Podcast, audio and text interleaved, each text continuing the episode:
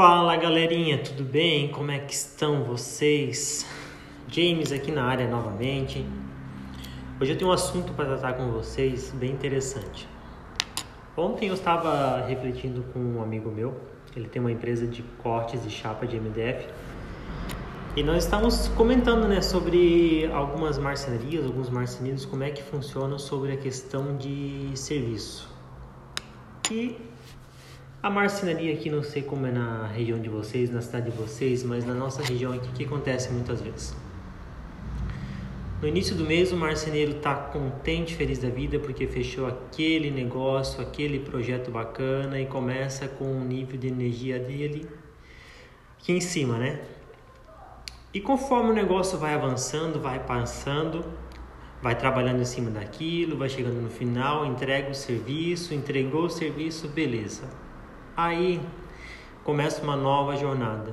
Correr atrás do próximo projeto, fechar o próximo negócio e aí vai. Muitas vezes acontece de, de entregar um, já fechar o outro e assim vai, né? Mas o que nós estávamos comentando é o seguinte: e quando não dá o time certo? Quando de repente entre um serviço e outro não fecha o negócio e o dinheiro começa a faltar e começa aquela aquela bola de neve, né, começa a girar e daí?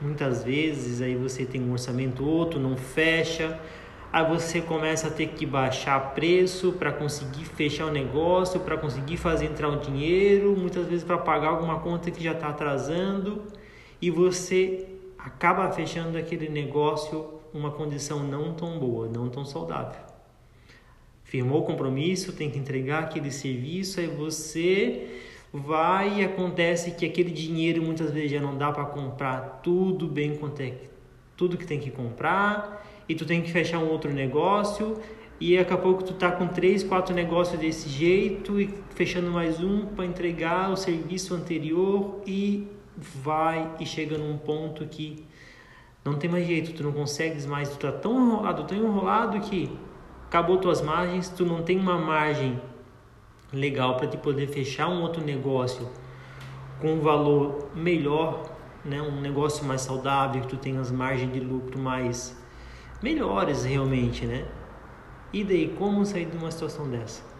Vou contar para vocês que no meu início, no meu início de marcenaria, muitas vezes eu me vi nesse momento que tinha que fechar o negócio só para pagar as contas do mês. Muitas e muitas vezes aconteceu com isso. Ao longo do tempo eu fui me aperfeiçoando, fui aprendendo, estudando um pouco mais sobre questão de negócios. E hoje, graças a Deus, eu tenho bastante experiência com isso. Mas e você, o que, que você faz quando está numa situação dessa? E eu vou te fazer uma outra pergunta. Já parou para pensar se de repente você tivesse como todo mês você receber uma quantidade de serviço, uma quantidade X de serviço.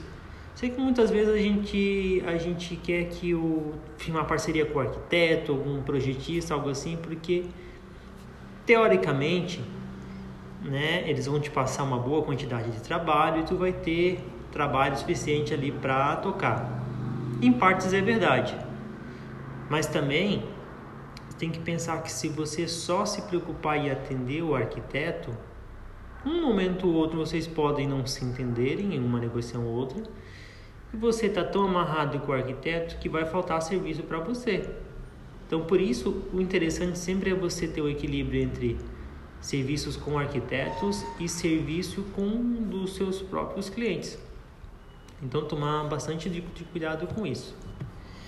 Então, quando você estiver numa situação que você está tão enrolado, tão enrolado, assim, ó, respira, tenta se organizar, fala a verdade para o seu cliente, diz que você talvez vai levar um pouquinho mais de tempo para entregar aquilo que você tem que entregar para ele e se organiza. E se porventura de repente você encontrar alguma parceria com outra empresa que possa compartilhar trabalhos com você, né, periodicamente e ter esse nível mais equilibrado, né, eu acho que é uma boa saída para você também. Então, muitas vezes você só precisa se informar quem é próximo da sua região pode propor uma parceria assim com você, porque sempre vai ter aqueles que têm em excesso e aqueles que não têm quase nada.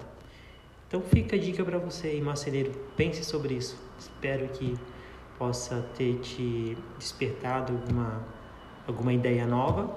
E se puder deixar algum comentário aqui, saber o que você achou né, dessa, desse ponto de vista, eu vou ficar bem contente. E se esse vídeo te fez sentido por algum momento, compartilhe aqui comigo, tá bem?